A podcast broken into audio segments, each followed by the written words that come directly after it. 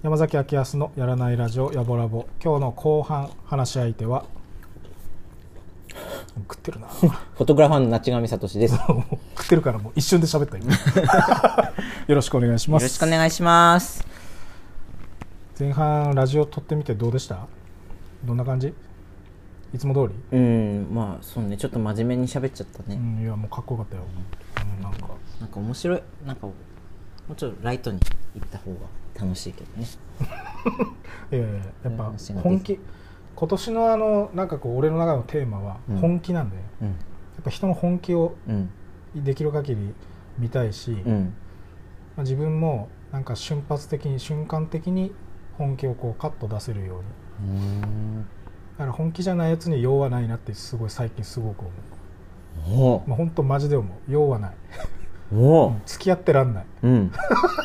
いやなんかよ本気ってやっぱ常日頃出してないとやっぱその出す習慣ってあるよね。ああそうね。やっぱタラタラ生きてるとまあタラタラしか出せないし、うん。その急に本気って出せねえなってうん。思うから、でも今俺最近検証して思うのは1日1回しか本気は出せないなと思う。うん。それはどういう時？だもう結局何でもいいのよ、うん。何でもいいんだけど、うん。集中して何か1個やるってなったら1日1回しか無理。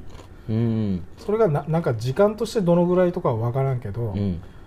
だからまあ朝毎朝俺ヨガやってんのね。うん。あの太陽礼拝だけだけど、うんうん。とうん。あれ本気でやろうと思ったらマジでいくらでもなんか深く突き詰められちゃうから、いうん。や一般的に言って俺は全然下手だけど、うん。それで本気出したらもう一日もあと本気出せない。うん。だからまあなんかちゃんとやらなくちゃいけないつうか俺的には結構かから体整えるの大事だから、うん。あのうんまあやりたくてやってんだけど、うんでもそこで 本気使うわけはいかんから、うんなんかまあなんつうのかなちょうどよくできるなんかこう度合いを自分で見つけてうん。やるようにしてるね。うん。なんかあの福島に鍛冶屋さんがいて、うん。包丁の、うんだからまあこう鉄鮮度とか溶かしてうん。トンテンカンテンやってうん。包丁つくんだけど、うん。まあ鮮度だからさまあ当たり前の毎日の仕事が本気じゃない？うん。だって死ぬからさうん。下手すっと。うん。まああとそのなんつうの？温度が関わってると、うん。結局冷めるとかうん。があるから、うん。その一旦ストップとかできないうんじゃん、まあ、あとデジタルで当たり前のようにあるさうん。一回戻ってやり直しとかあるじゃん、うん。デジタル、うんそんなの絶対ありえないから、うだん。からその一回も時間の流れにもうすこう逆らうことはできないし、うん。その瞬間本気にならないといけない人のうん。目ってすごいのよ。うん。であの目をまあ俺は別に火も使ってないし、うん。まあ危なくない、うん、まあでもなんかよく考えると精神的には危ないなと思うけど、うん。やっぱ音楽作る上でそのあの目になんないとやっぱ嘘だなって思う。うん。うん。だからやっぱ自分のそのなんかこうなりわいでうん。その鍛冶屋さんと同じそれ以上の目をして、うん。なんかこう音楽やりたいなって思うんだよね。うんだからなんかそう思ってからなんかこう周り見てても、うん。まあ何の分野でもやっぱ本気の人の目とそうでない人の目はやっぱ違うなって思うね、うん確かに。うん、ある。だからもう異常な目をしてるよ。こ怖い目をしてる。でもそうはなりたくねえんだよな、うん。で怖いの嫌じゃんだって。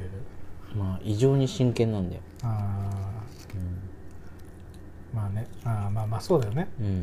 確かに。その本気がね、まあある意味周り見えなくなるぐらいの感じだからね、ううん。んその瞬間はそういうもんだよねそれこそ刃物みたいだよ。真剣な人の。あ異常な目つきの時って。ー、うん、切れ味がすごい。あーそうね。うん。切られてんの？大丈夫？俺はたまに切られてる。そのそのあたりをこうこうフラフラやってるとスパンスパンお師匠に、お師匠に切りつけられてるの、ずったずったね。あたまに無視される。どういうこと？いないことになってる。目眼中に入らないように切られる的にすらならないんだでもみんなスタッフそういう人。みんなこう。じゃあまあ後半も引き続きちょっとまあ写真の話をう、うん、していこうと思いますんで、はい。はい、じゃあ後半も、えー営む良いトナーです。どうぞ。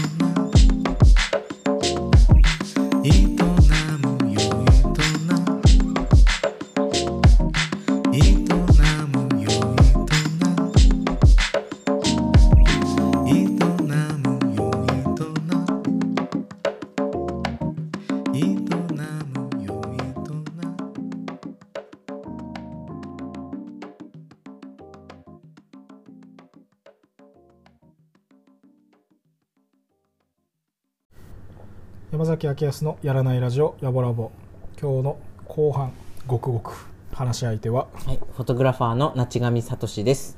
よろしくお願いしよろますしくお願いします。何飲んだの今？えー、ほろ酔い白桃とオレンジ。あ限定。うん奥さんに買ってきたやつなんだけど飲んじゃった。最低な旦那だな。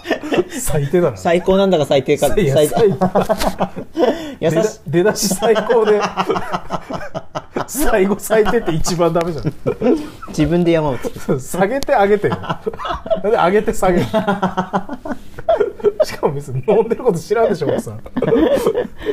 うん。かわいそうに。うんえっ、と後半はあオンラインサロン？はい。なんかさっき写真リレーとか言ってたんだけど写真リレーって何そもそも？うんと写真リレーっていう、まあ、僕の会社僕の会社っていうか僕が所属してるところのオンラインサロンがあってでそこで写真リレーっていう毎月一つテーマを決めてみんなで写真をはい、写真投稿するその枠があるんですけどあそのイベント？うん、えオンラインサロンにいる人たちっていうのは、うん、写真が好きな人たち。うんなんかそれって普通さなんか普通の俺オンラインサロンのイメージって、うん。発信者がいてそれを受信するお客さんたちがいるっていうイメージなんだけど、うん。その感じだとなんか受信するだけの人たちじゃないんだ。あなんか一緒になんか楽しくやるみたい楽しくっつうかなんか研究してやっていくっていうあの参加したい度合いだけ参加できるみたいな。まあ本当に受信だけでいい人は受信してる人だけなんですけど。情報を見てるだけの人もいるし。参加のグレードがあるんだね。そうそう。オンライン上だけそういうの参加したい人とかあとイベントがあるとイベントにも参加するとかオフラインで、あのーワークショップがあれば参加するとか。なんかいろんな度合いがあってあとそれこそ今写真館をその中から立ち上げるとかね。うんそういうのあったりとか、もうその関わり方はもう自分で決めれるっていう感じの。それ関わり方によってやっぱ料金も変わるの？同じえ？あそうなんだ。あでもあのイベントに出たいってなるとあそれは別途。それは別途料金になるから、まあそうだよね。うんうん。えでその写真リレーはどういうことするの？例えば、うん、と死とか愛とかそういうなんていうの？曖昧なもの、デスとラブね。うん、とか、まあ、何でも美とか。あなんかこう答えがないものをについてテーマ一つ決めてでそれをみんなで最初はあのそれについて正確な情報を集めて一切自分の見解なしでまずその物事について調べてみんなでその調べた内容を共有し合っておなるほどって思うような内容を投稿し合う。がファーストステージででそこの次の週になったら今度はその中でじゃあ自分はどう思うっていうそれについてどう思うかっていうのを文章でみんなをおって思わせるような切り口で投稿し合う。自分の持論をね。あ追って思わせるっつうのは結構大事なの？やっぱりこうみんなにああなるほどって思わせるようなことを自分の意見としてね、はい。それが2週目なんだ、うん。あ1週目は本当にその調べてきた事実だけを、うんうん投稿し合う、うん。でまあそれでみんなで学び合ってあー。でその次はそこから得て自自分自分の踏まえてね。踏まえてうん自分の意見をそこで持論を述べると。へでそれで「いいね」とかみんなつけるじゃん。でそれで「いいね」が多い人が毎日「誰々さんいいね一番トップでした」みたいな感じであの報告されてでその次の週はそれに今度は持論3週目。持論に対して写真を投稿し合うっていう。写真もつけて投稿するっていう。のが、まあ、完全に1週ごとじゃないんだけどそれを1ヶ月の間でこう段階を経てそれどういうこと？持論？まあ2週目で持論をこう展開して、ん。自分の意見言って、うん。その意見に合ったような写真を自分でまた見つけに行かないといけないの、見つけに行くっていうか結構日常的にいろいろ撮ったりとかしてるじゃああじゃあそのないですかみんな写真好きだから自分のその意見に合ったやつをうん選ん。で、その次の週に出すんだ、はい。へで最後一番いいね取った人とあと合計のトータルが多い人が表彰されるっていうのをやってて俺そういうなんていうの？あの分かんないこと。例えば死とか分かんない、まあ、死ぬっていうことは分かってるけど死にってなんだろうとか愛ってなんだろうとかまあ、哲美ってなんだろう。的そう哲学的なことをあんまりその考えるけど分かんないなで終わっちゃってたの。だけどなんでそれをやるかって言ったらやっぱりそれぞれみんな考え方違うし答えがないことだからうん。一旦答えがないんだけどだから自由に決めていいわけよ。答えがないから、うんあの答えがないだけどなぜかみんな答えを見つけようとしちゃうの。これが正解だみたいあーなもう当てにいっちゃうの、俺は特にそうなんだけどう。うん。うん、こうだろみたいな。みんなそうだろみたいな。これが正しいみたいなのをなんだろうやっぱうん正解をつけたがる。うん癖があって。正しさが欲しいんだよね。そう。これが答えだっていう。傷つけられないやっぱあの学正しさが欲校しいっつうか。学生の時にやってた勉強とかってさ答えがあるじゃん。何でも、だからそういう癖だと思うんだけどでも答えがないから、まあ、自由に決めてよくって。でもそれが大事なのは自分の中で納得できる自分の答えがあればいいっていうか、うん、だからそれをこうそういうのをなんか感じてうんうん。あでもて自分の哲学もつって結構大事だなと思って。ああ、そうだね。うん、でそれで愛についてとか死について、まあ、考えて自分なりのその時点での答えを決めて、まあ、すまあそれ経験に応じて変わってくるだろうけどうん。うんその都度その都度ちょっと考えてこういう愛ってこうだよなとか愛ってこうだよなとかキットカット何なのこれ？みんな、うん、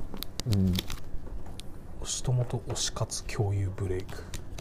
動画サイト動画サイトで推しを永遠眺めブレイク、何なの？今何食ってんのそれ？友人とカフェタイムブレイク。ただの今じゃねえかよ。現状の説明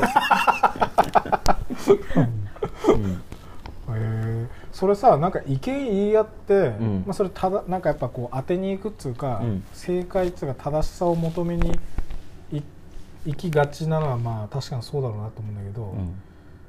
それってなんか意見を言い合ってる時なんか喧嘩とかなんねんの？あでもいやちげえわって思う時ある。あでも例えば愛についてとか投稿しててなんか愛は綺麗事だけじゃないみたいなことしてて、は？って思う時ある。言い返したくなる時ある。ああやっぱそうなんだ。それ本当にそう言い返す人とかいないの？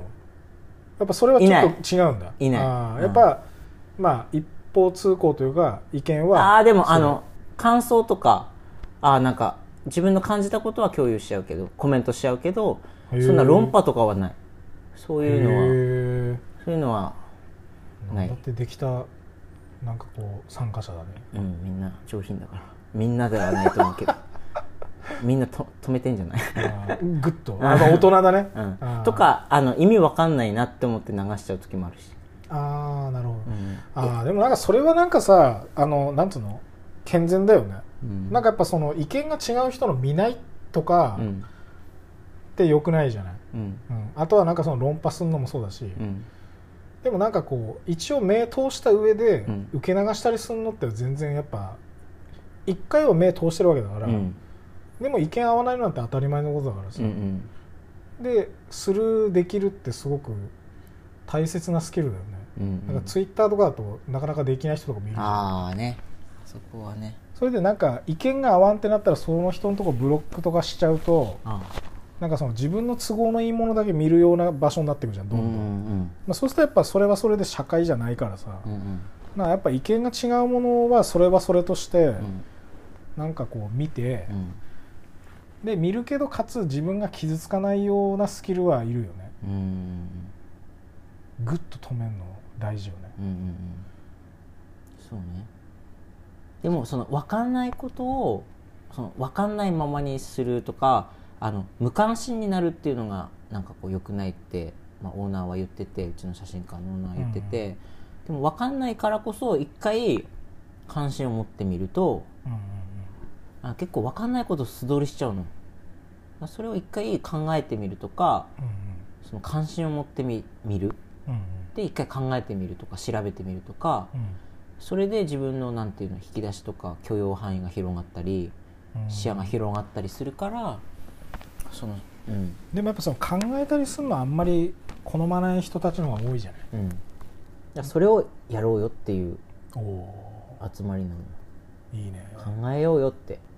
うん。分かんないこと考えようって。でそれを傍から見ると宗教という呼ぶ人もいるんだけど。でも宗教って宗教っていう、あのーテーマの時もあ死の時にあったんだ。死死の時に調べてったらうんあのー死死に対する恐れから宗教が生まれたってなっててね、でその死についての意味合いをみんなつけたつけてうん。死ってこういう世界だとかうんあ死んだらこうなるうんうんみたいなその物語が宗教になっててうんでその宗教が作られていく段階でそれを表現するその神とかを表現するのでアートとかさ絵とかさうんうんうん。文字とか作るじゃん。うんうん。音楽とかさ。うんでそこから芸術が生まれてうんでそこから、まあ、四大文明とか生まれてでそこからあの、うん芸術うんが生まれてっていう流れになってるから、うん。みんなその宗教すごい悪いような表現に今なってるけどうん結局、まあ、死を恐れるで安心するために生まれて宗教が生まれて、うんでそこから文化とか芸術とか文明とかが生まれてるんですよ。うん。まあ信仰心だよね。うん。うん。うんそこからでもアートって生まれてるからうん、それを豊かにした元だよねって宗教って結局は。うんうん写真とかさアーティストとかってさ宗教絵画とかから影響を受けてる人とかさうんうん宗教の音楽とかからインスピレーションを得てる人とかもいたりしてさうんうん。やっぱそこからこう豊かさというか、うん。もう生まれてるからうんなんかその今で言う人のそのバカにする宗教だみたいな言う人いるんだけど あのいやちょっと待ってみたいな。そのなんか宗教もっと調べようぜって思う。なんかイラッときちゃう。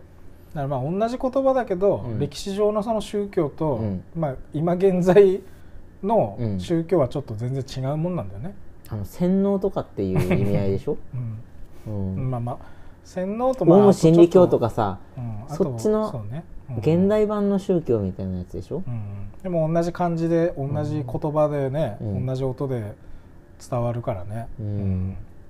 確かに。それはあるよね、うん。あれは宗教じゃなくて洗脳でしょ？多分。まあでもしやっぱ言葉として宗教団体とかって言うんでしょあれ、うん。そうだね、まあ、そうすると、まあ、それこそなんかなんつうの？もしかしたら真面目に普通に宗教やってる人からするとまあ迷惑な話だよね、うん。同じ部類として見られちゃって困る人もいるだろうしね、うん。まあ確かにね。まあ、でもそこまで結構調べるんだね。いろいろこう死についてとか。うん。そうね。うん。調べて、面白いだから。それさなんかよく寝る前とか考えない？俺なんかうん。その答えが出ないやつうん。は大体俺寝る前に考えるようにしてるのよ、うん。そうすると答え出ないから、うん途中で寝落ちするんだよ。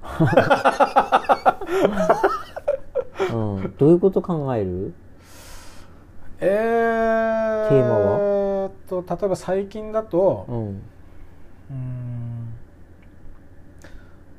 ん。映画について結構考えるんだけど、うん。まあ、でそのまあもともとで言ったら、うん。あのこう曲を作る時のうん。こう詩を書くっていうこと、うん。であの詩を書くっていう時のうん。なんかあの自分のこう気持ちの持ちようというか、うん。あれがなんかどうなんかこうどういうふうに持っていまあ持ってくっつうのもちょっとおかしい話なんだけどうん。なんかこう気持ちを持ってく持ってき方がよくわからんなと思ってうん。でいろいろ考えていった時にうん多分うん。映画作る人と同じようなテンションでいかないとダメなんだなと思ったの、うん。まあ、それはなんでかっていうのはちょっと置いとくんだけど、うん。で映画を作るってどういうことなのかなと思った時に、うん。映画と動画の違いって何なのかなと思ったんだよね、うん。映画と動画の違いって何だと思う？まあ俺これ別に答え出てるんだけど。だって普通にさうん。あの映ってるものとして、うんまあ本当に技術的なこと言ったらカットを割ってるとかうん。いう話じゃない。うん。でもなんか映画と動画の違いで映画の美しさってそういうことじゃねえと思うんだけど、うん。その映画の美しさの説明が俺はちょっとまだできないんだよね。うんでそういうのを寝る前に考えてる、あででないっつってそのまま寝落ちする。うん映画の美しさ難しくない、まあ、映画っていう時点で俺全部美しいと思うのよ、ううん。んその作品がいい悪いとかいうのはもう抜きにして。うんまあでも動画もじゃあ動画切ったはったしたらそれ映画かって言われたらやっぱ映画じゃねえような気するんだよね。う、ん。そしたら映画ってじゃあ何なのってなんだよなんか、うん。むずくないなんか。こんだけ動画もたくさんモリモリモリモリ毎日動画ってでもさあの映画が動画になってる時もあるじゃない動画配信みたいな。その写真とスチールとのなんていうの？差別的な表現で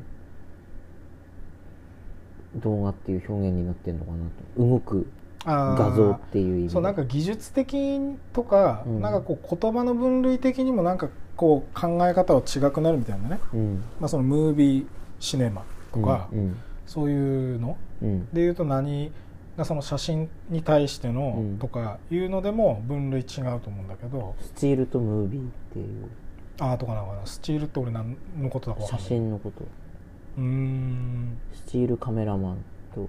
ああムービーカメラマンっていうと、うあのん写真のカメラマンと映像のカメラマンっていう意味合いが違うんだけど、うーん。んでもそれ映像のカメラマンだから、うん。その動いてるものをうん。撮ってるわけだよね、うん。その動いてるものを撮ってるもの撮ったものが全部映画化って言われるとちょっとなんかこう違くない？うん、なんかまあ結局映画はなんか物語がある感じがするよね。ああそうそうそうそう。そう俺もそうそう思うのよ。でその物語ある感じって、うん。映画作る前にさう、ん。まあその作り手はう、ん。まあざっくりこう浮かんでるわけじゃない。うん。でもそれって頭の中だから、うん。まあ俺はその頭の中に浮かんでるその感じを、うん。まあ断片的でもその同じモチベーションというか気持ちでうん。言葉だけでつらつら書くっていうことだと思うのまあ俺が思う詩作詞は。うん。だからなんかこううんそうね。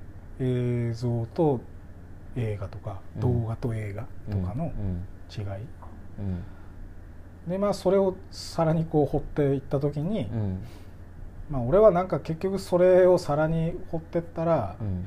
なんか子供の時のうん。なんかこうごっこ遊びみたいなもんだなと思ったの。うん。あなんかこう憧れるシチュエーションとかさ、うん。まあ、戦隊ものとか何でもいいんだけど憧れるそのまあままごとであったり何であったり、うんうん。そういう憧れるものが自分の映像の中にあるやつを、うん。その場でなんかいろいろ見立てて、うん。自分の中で多分だから現実でそのあるものはもうなんかただの四角だろ丸だのうん。積み木とかかもしんないけど、うん。頭の中の映像子供の頭の中の映像としては違うわけじゃん多う分、ん。でもそれがある意味映画作るその原点なんじゃねえかなと思うんだよね。うん頭の中を膨らませて、うん。まあ、それをまあ映像とまあ映画っていう形で表現していくか、うん。断片的にも詩というもので表現していくか。うん。がなんかこう特にうん。なんかこうポップスを作るってなったらその気持ちの持ちようがいるんじゃねえかなって最近うん。思うね、うん眠くなってきてる？うんいやいやずっと聞いてる。本当？うん。なるほどな。本当に思ってる？うん思ってる。いやでもそうだと思うよね。物語だよね。うんそうそう。あでもただその物語にあんまり執着しないでいろんなタイプの映画があるのあるじゃない？なんかこう。あの、映像美みたいなさ。ああそうそうそうそう。映像美とか人間の動きを美しく見せる美しさを見せる映画みたいなのもあって。それもなんかこう音楽上で言うとどっちかというとインストとかジャズとかああいう方に振り切ったものってことになる、うんうん。で俺の場合だとそれがなんかちょうどいろいろ重なったうん。ど真ん中みたいなところにあるからやっぱポップスっていうことになるから、あやっぱなんかその俺は多分そういうインストとかそっちまあいずれはちょっと作ってみたいけど、うん。やっぱこうメインには歌っていうものがあるから、うん。まあ、それのスポットでたまにそういうインストとかも作れたらいいなっては思うけど、うん。まあ、歌のことについてはうん。やっぱり、うんまあ、ずっと考えるね、うん。まあ、それこそ歌も、うん。うんどんどん掘り下げてって一番昔まで行ったらうん。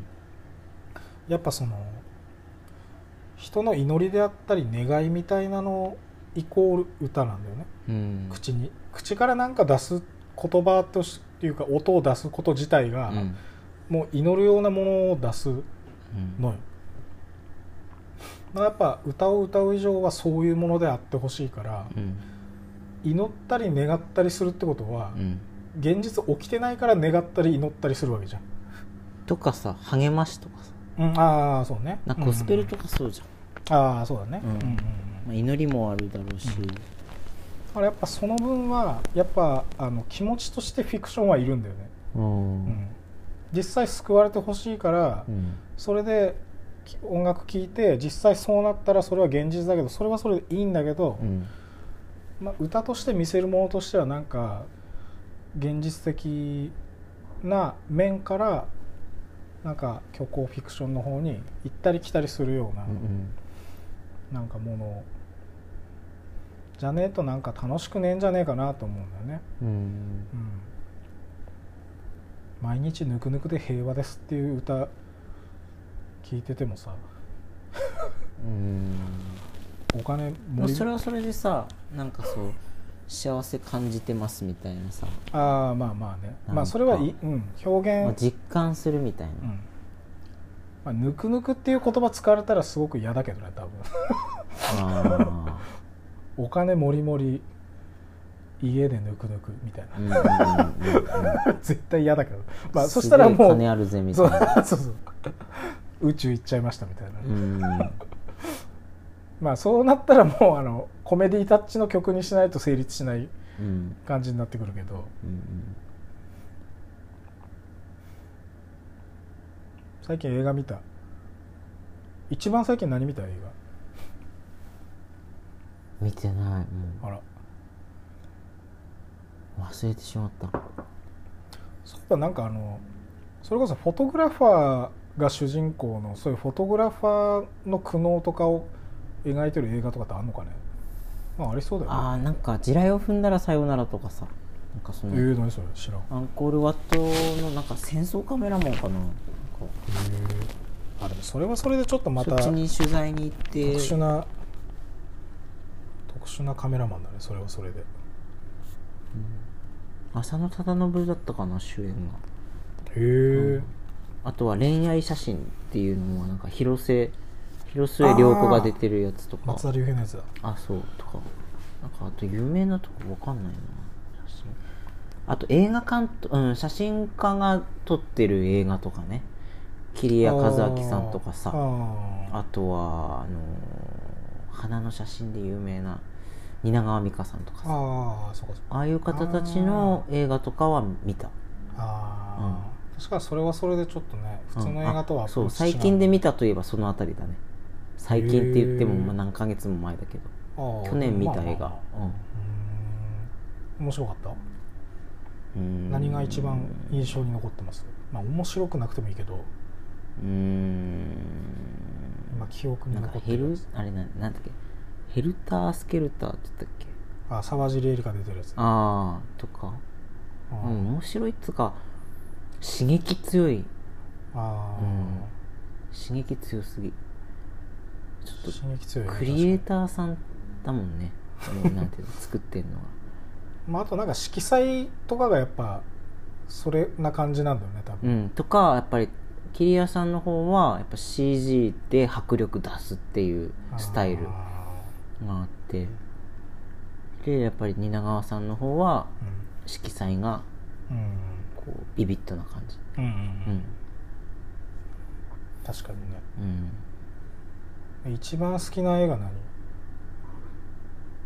いやでもこれね全俺それ。然更新されてないんだよな小学生の頃から。ええー、なんかそれ逆にかっこいいじゃん。何それ？えー、でもなんかドラえもん？ドラえもんか？でもなんかドラえもんはなんかチョロ Q とか買った思い出しかねえけど チョロ Q ついてくんじゃん。あのなんか近くの公民館とかでやってさあのチョロ Q もらえんだよ。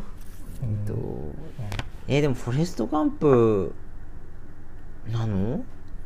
何？何幼い自分に聞いたのう今、ーん。なんかすごいつまんないよね。でもなんかその。いやいやそんなことねえよ。いやいやでもなんかさっとやっぱ浮かぶものがやっぱそれなんじゃない、あれはだって人生だよね。うん。あの人って知的障害あるんだけど、うん。うん主人公って、でもなんかすごいまっすぐに生きてで自分にこうかかってくるものを精一杯やるの。うんうんうん。なんかその与えられたこと。うん。精一杯やるしでそこで、まあ、友達もできてうんそのその子にすごい恋をするの。うん。でもその子は健常者だしすごい綺麗な人だから、うん。まあ、いろんな恋愛を繰り返してんだけど、うんでもその人は結局一途に思い続けるのね、うんうん。もうとにかくまっすぐなの。よ主人公ね。主人公がね。で結局その思い続けた彼女うん。と一夜を共に過ごしてうん。その二人の子供ができるんだけどうん。でもその彼女はあの病に侵されてて白血病になってて結局亡くなって子供だけが残るんだけどで、まあ、その中の、まあ、戦時中の兵隊さんになってうん。でその中の厳しいその上官がいるわけだよね。うん。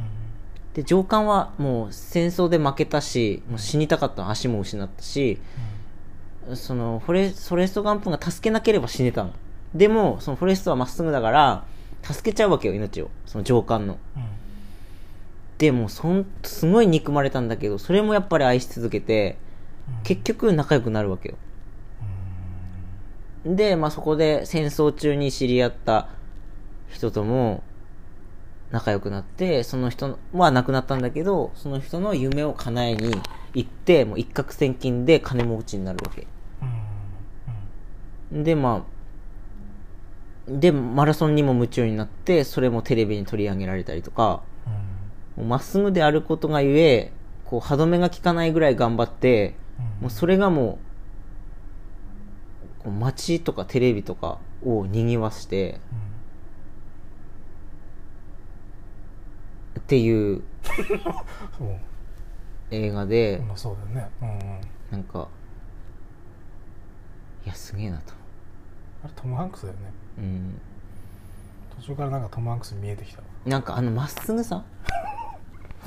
まっすぐさが人の心を動かすよねって。あ余計なこと考えないから、ーでもなんかそのイズムはなんかナチクにもある感じはするけどね。うん、でもそれで人の気持ちって結構結局誠実さじゃないけどなんかそのまっすぐさっていうかこう好きな人とか愛する人を思い続けるうん。まっすぐさって、まあ、物事人だけじゃなくてその物事を愛し続けたわからそう結果が出るわけじゃない？うん。うんだその力ってすごくなかなか持ってる人がいないしうん。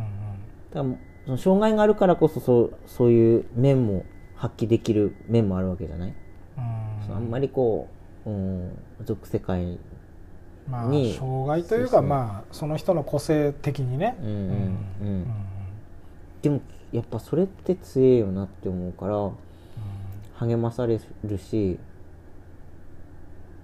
なんか自分が衝撃小学生の時に見てあ好きだなって思って時折見るけどやっぱ好きだなって思うし、今でもそれ以上のインパクトやっぱ小学生の頃に見てるっていうのもあるけどインパクトが大きくて更新されない、うん他にもいい映画はあるけど、うん子供の頃に見て影響を受けた映画ってさインパクト大きすぎんだよね。でもそれフォレスト・ガンプその子供の時に見るってもうある意味それはそれで特権だからね、うんその時に見れたのを大事にして今でもそう思うってはよりいいよな。うん。う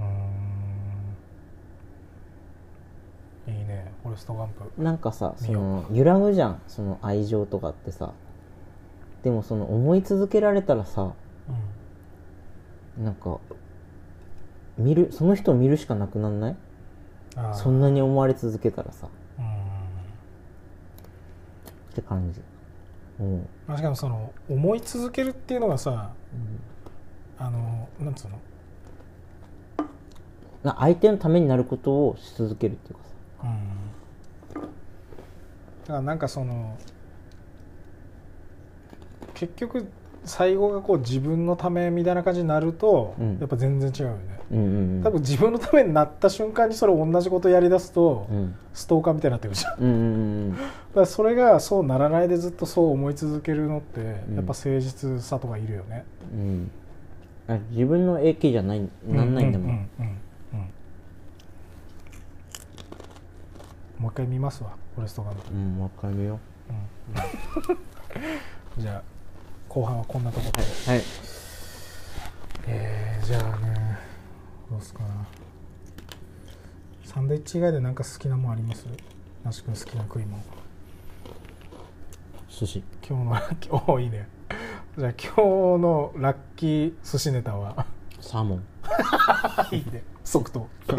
はい。疲れが取れるから、あ そうなの、うん。今日のラッキー寿司ネタはサーモン。うん疲労回復のためうん、疲れてる人サーモン食べてください、えー山崎明康のやらないラジオやぼラボ。今日の後半話し相手はフォトグラファーの那智上聡でした。はい。長い時間ありがとうござありがいました。とうございました